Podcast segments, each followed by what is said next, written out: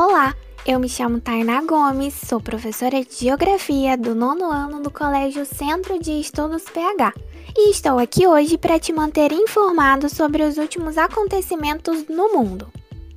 No dia 4 de agosto, houve uma das maiores explosões dos últimos tempos na cidade de Beirute, no Líbano.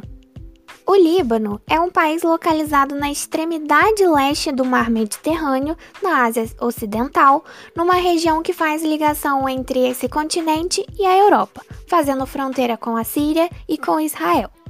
A explosão aconteceu na zona portuária de Beirute, que é a capital do país, e começou com um incêndio cujas circunstâncias ainda não estão claras, mas o que se sabe é que esse incêndio atingiu um depósito que armazenava cerca de 2.750 toneladas de uma substância chamada nitrato de amônio, que é um composto químico amplamente utilizado na produção de fertilizantes para agricultura e também na produção de explosivos.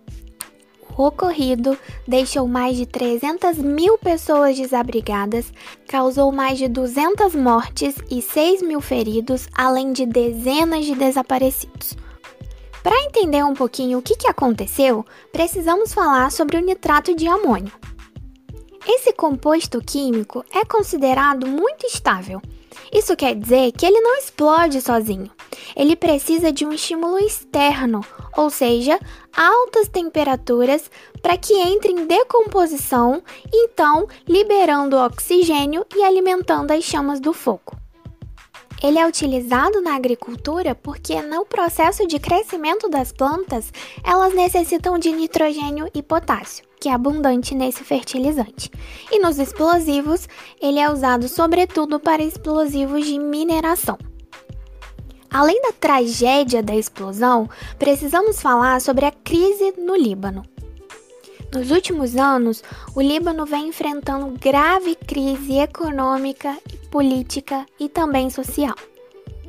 Após o acidente, a população acusa a liderança do Líbano de ter responsabilidade no episódio, atribuindo o problema à negligência e à corrupção no país uma combinação de crise política e econômica constante que levou a inúmeros protestos nos últimos dias.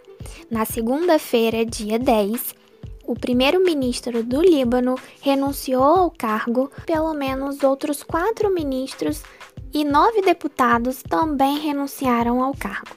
Entre eles está a ministra da Informação, a ministra do Meio Ambiente, da Justiça e o, também o titular das Finanças.